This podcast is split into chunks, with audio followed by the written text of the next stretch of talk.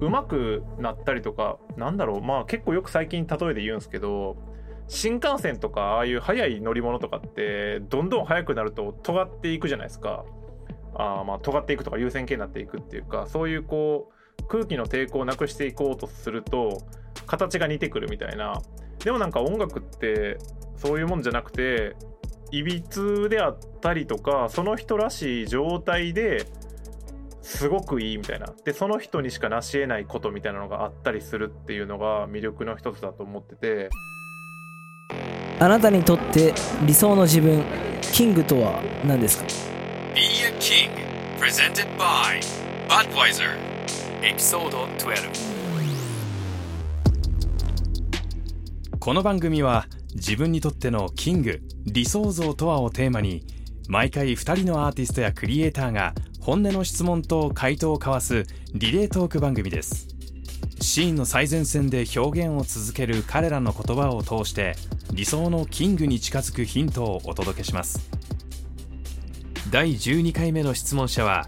総合格闘家朝倉海。朝倉海です。よろしくお願いします。回答者は音楽プロデューサー豆腐ビーツ。どうも豆腐ビーツです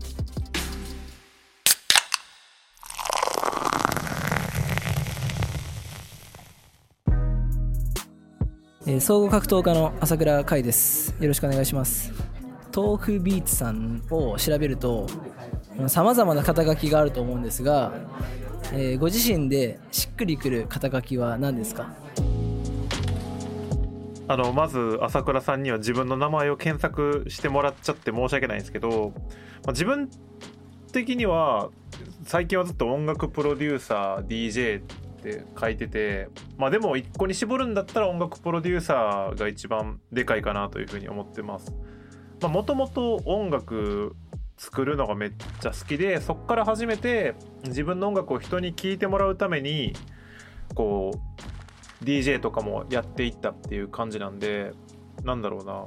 音楽プロデューサーっていうのが一番近いかなっていうふうに思います。ただ例えばこう年配の人とかから、まあ、そういうのあるんですよね。なんか君は結局何やってる人なん？みたいな聞かれること多くてそういう時はあの作曲家って答えるようにしてます、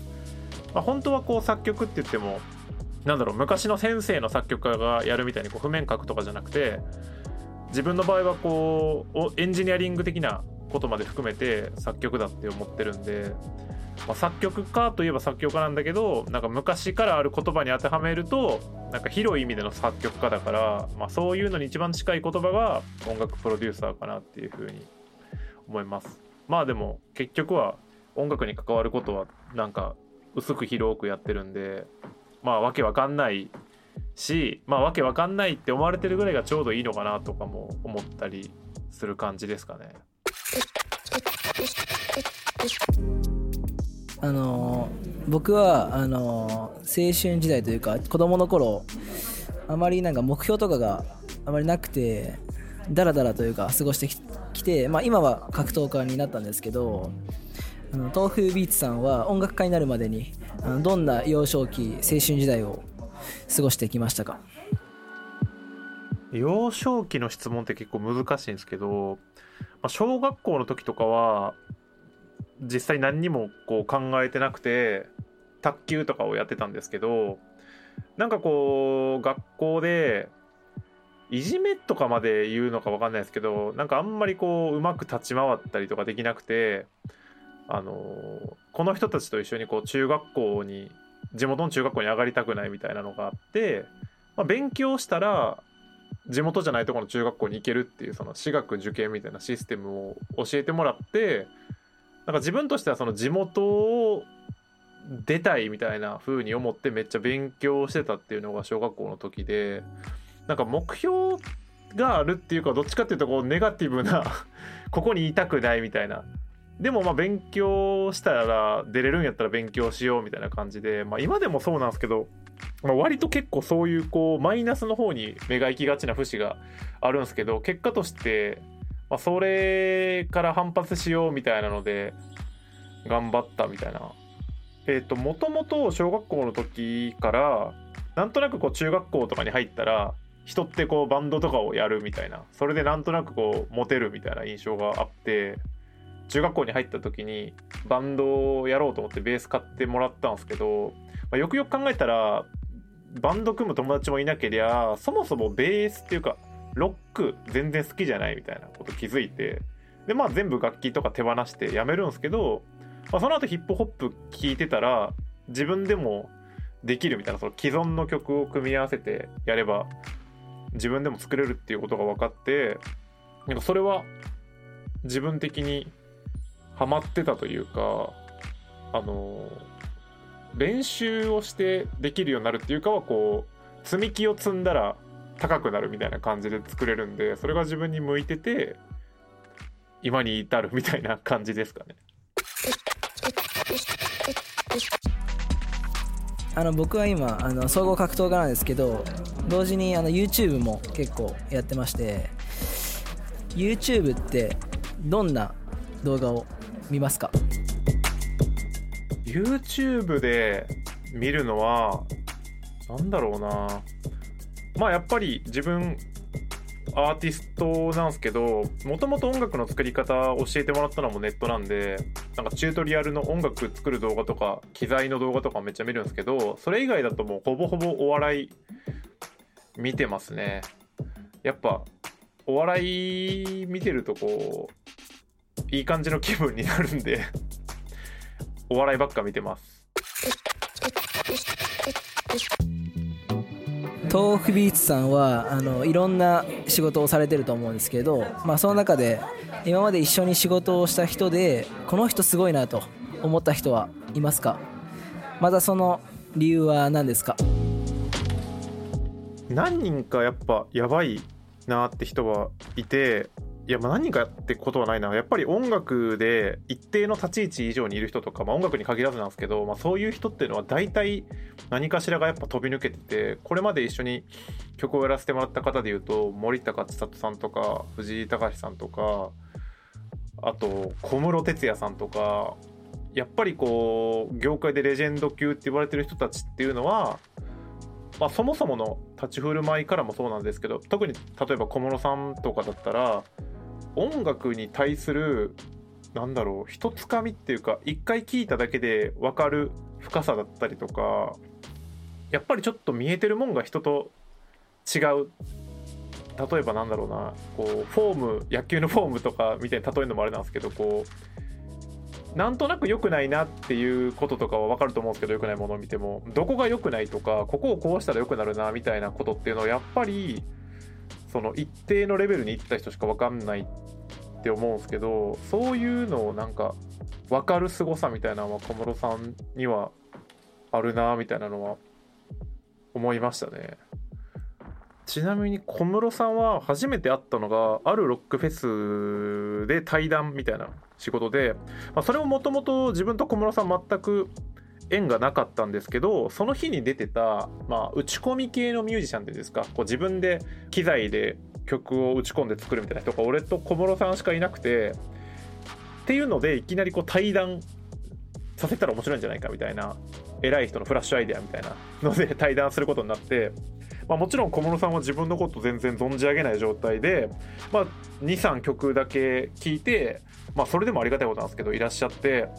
それでも初めて会った時になんか君がやりたいのはまあこういうことなんだよねみたいなのをすごいこう的確にやっぱこう長年一緒にこうやってたり見てくれてる人でもなんかこういまいち分かってくれへんなって思ったりような思ったりするようなこととかをいきなりズバッと言われてそこでやっぱりこう長年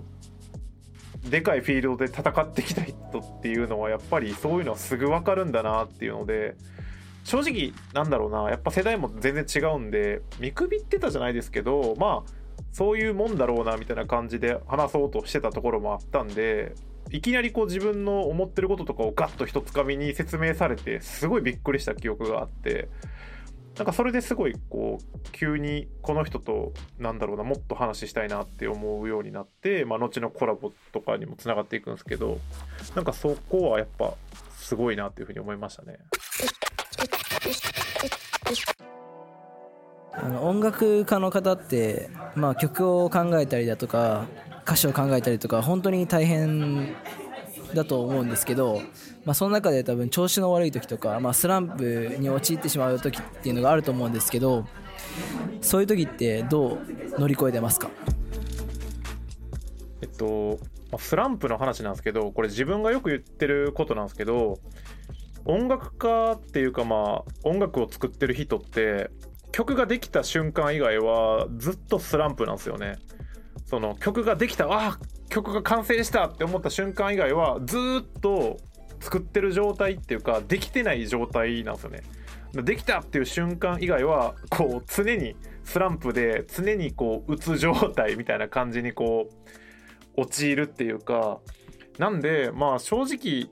その曲なんて簡単にできるもんじゃないからまあ仕方ないって言って最近はもう諦めるようにしてて昔はそれこそデビューシングル作る時なんかは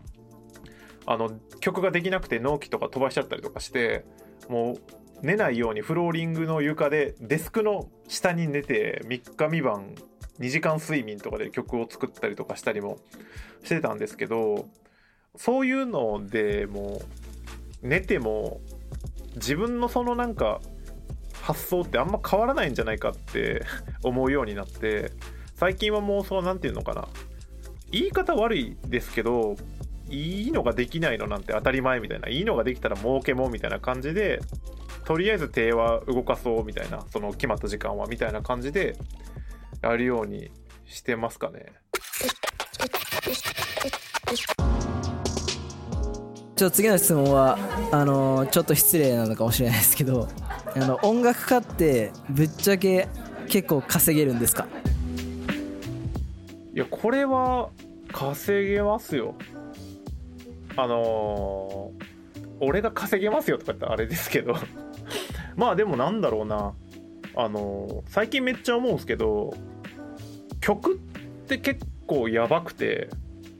昔作った曲が、まあ、印税とかいうシステムとかでなんかまあ大した額じゃないんですけどちまちまこう永遠にお金が入ってくるみたいなシステムって結構やばいと思ってて昔自分も100均とかでバイトしてたんですけどなんかそういうのじゃなくて自分が何もしてない間に昔の曲が聴かれてお金が入ってくるっていうこと、まあ、最近だったらそれこそ YouTube っていうのがあのー音楽を作ってる人以外で初めてそういうのができるようになったシステムやと思うんですけど、まあ、例えば昔のそれこそ芸能人の人とかがなんで歌出すかっていうとそういう収入の入り方っていうのが他にないからやったと思うんですよ。だから今何て言うんだろう YouTuber とかがめっちゃスターになるのもなんかそれは分かるっていうか昔の音楽と似てるっていうその自分がやった過去の行為があのなんだろうな数字として返ってくるみたいな。だから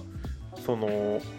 全体的に儲かるっていうか大金持ちになるかって言ったらそりゃもっとガンガン金儲けはできると思うんですけど例えばなんだろうな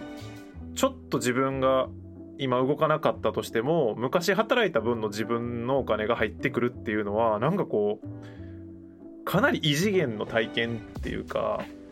なんでなんかそうだな儲かって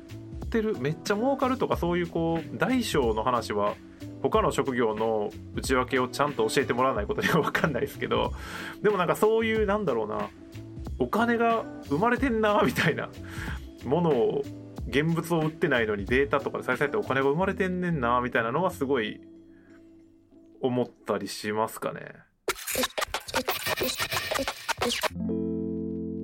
今この収録をしているのが11月の末なんですが来年音楽活動をするにあたって今考えていることはどんなことですか？ほんまやったら今年の年末にアルバムを出したいなと思ってたんですけどそんな雰囲気でも気分でもなくなっちゃったんで来年はアルバムを出したいなっていうのとまあただ正直言ってこの状況が来年だったらめっちゃ良くなるかっていうのも正直思ってなくてまあやっぱり自分の会社とかで言うとライブをやったりとかパフォーマンスするっていうのが大きい仕事の柱になってたんでまあさすがに来年に突入してくるとちょっと別の角度のことだったりとか、まあ、自分の場合だったら音楽作るっていうこと自体がめっちゃ好きなんで、まあ、その面白さっていうのをもうちょっと一般の人にも分かってもらえるようななんだろうなあの活動できたらなっていうふうに思ってます。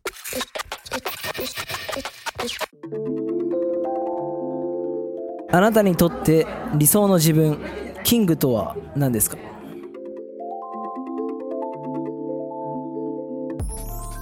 なんやろうなこれめっちゃ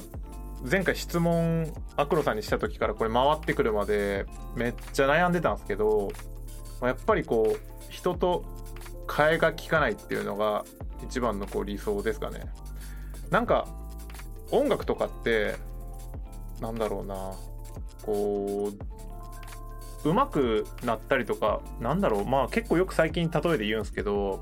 新幹線とかああいう速い乗り物とかってどんどん速くなると尖っていくじゃないですか。あまあ尖っていくとか優先形になっていくっていうかそういうこう空気の抵抗をなくしていこうとすると形が似てくるみたいな。でもなんか音楽ってそういうもんじゃなくていびつであったりとかその人らしい状態ですごくいいみたいな。でその人にしか成し得ないことみたいなのがあったりするっていうのが魅力の一つだと思ってて。なんでこう自分はこう自分らしさの頂点みたいなところに行きたいなっていうふうに思ってて、まあ、これまで自分が好きだったアーティストもそういう人たちばっかりなんで豆腐ビーツらしさのこう頂点みたいなとこにいけるようにこう自分らしさを先鋭化させていって新しいものが作れたらいいなっていうふうに思ってます。